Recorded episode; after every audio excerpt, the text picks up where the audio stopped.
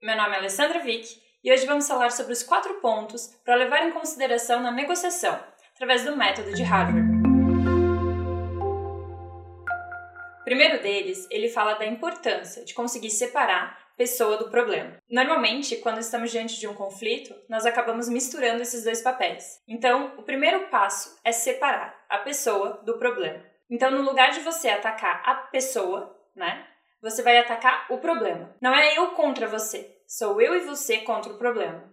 O segundo ponto é conseguir identificar os verdadeiros interesses atrás daquelas posições iniciais. Então, é justamente isso. No lugar de ficar preso e engessado nas posições, nós vamos verdadeiramente encontrar o interesse que está por trás. Então, por exemplo, estão discutindo a questão da pensão do filho.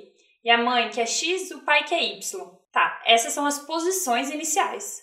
Mas o que está por trás desse pedido? Quais são os interesses tanto da mãe quanto do pai? Nesse caso, seria, por exemplo, o interesse do filho. Ambos querem preservar o melhor para o filho. Aí sim, quando você consegue focar nesse interesse, você sai daquela posição eu quero X, eu quero Y e consegue chegar em mais pontos que vão ao encontro de ambos, melhorando aquela negociação entre as partes. Porque quando fica só voltado nas posições, isso gera um engessamento e acaba ancorando, na verdade, aqueles valores ou aqueles pedidos. E quando nós conseguimos ir nos verdadeiros interesses, nós temos uma margem muito maior para trabalhar os pontos dentro da negociação, o que acaba beneficiando ambas as partes. Terceiro ponto é buscar o máximo de opções possíveis. Só depois de utilizar a criatividade, brainstorm, que é a geração de opções sem julgamento, ou seja, primeiro você vai, junto com a outra parte, pensar quais seriam as possibilidades diante daquele cenário. E só depois que vocês colocarem todas as ideias em cima da mesa é que aí sim passarão para a parte de juízo de valor, percebendo qual seria a melhor opção para ambos. Essa forma de buscar várias opções, isso acaba gerando uma probabilidade maior de chegar num acordo que seja benéfico para ambos. Porque no lugar de chegar na mesa de negociação simplesmente, ah, eu quero isso e essa é a única forma possível para chegar num acordo, e a outra parte vem com um pedido também e ficam ambos ali um pouco presos naquela situação, é aquela ideia da posição e também apenas, ah, só existe essa saída possível, né? Não. Você vai buscar construir com a outra parte todas as ideias possíveis e depois, aí sim, vão em conjunto perceber o que realmente faz sentido para vocês e o que não faz. Só que essa geração de opções, ela acaba saindo um pouco daquela ideia fixa, né? de estar dentro daquela caixinha que a gente está acostumado e gera muito mais oportunidade. E aqui é importante perceber que numa negociação nós temos as opções, que sou eu com a outra parte, e as alternativas. As alternativas são as possibilidades fora da mesa de negociação.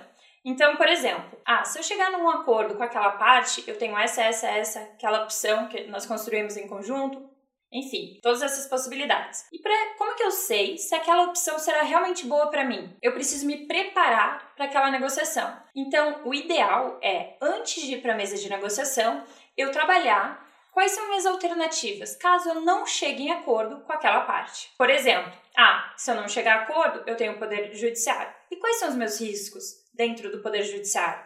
E quais são os custos qual é o tempo que isso vai levar? Trabalhar minuciosamente esses pontos e essas alternativas irão me ajudar para quando eu chegar na mesa de negociação eu tenha uma clareza. Eu tenho uma clareza que possa ajudar para que eu consiga perceber realmente essa opção faz sentido, porque ela é melhor do que aquela alternativa.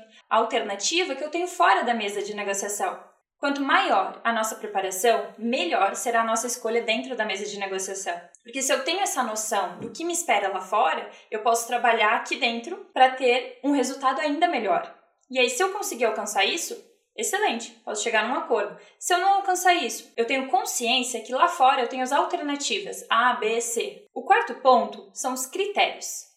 É muito importante que nós consigamos trazer para a mesa de negociação critérios objetivos e não simplesmente eu acho isso, eu penso que o valor seja esse, porque para mim isso é importante. Quando nós estamos numa mesa de negociação, precisamos mostrar para outra parte que aquele nosso pedido, ele tem fundamento e nada melhor do que um critério objetivo.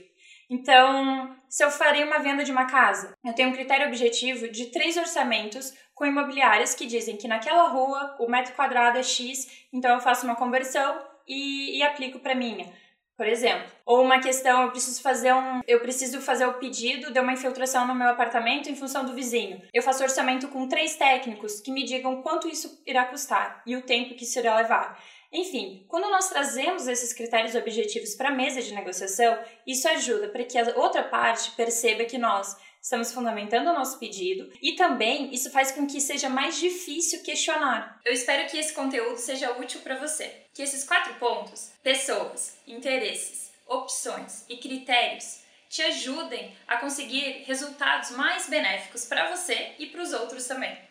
Tanto numa negociação quanto estiver diante de um conflito, seja ele de qual natureza for.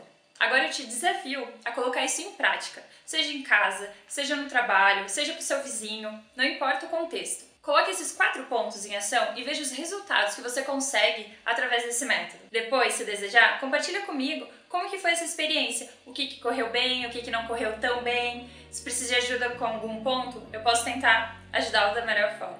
Meu nome é Alessandra Vick e eu agradeço por você ter assistido esse vídeo. Eu gostaria de trazer mais conteúdo. Para isso, é importante saber o que você gostaria de ver por aqui.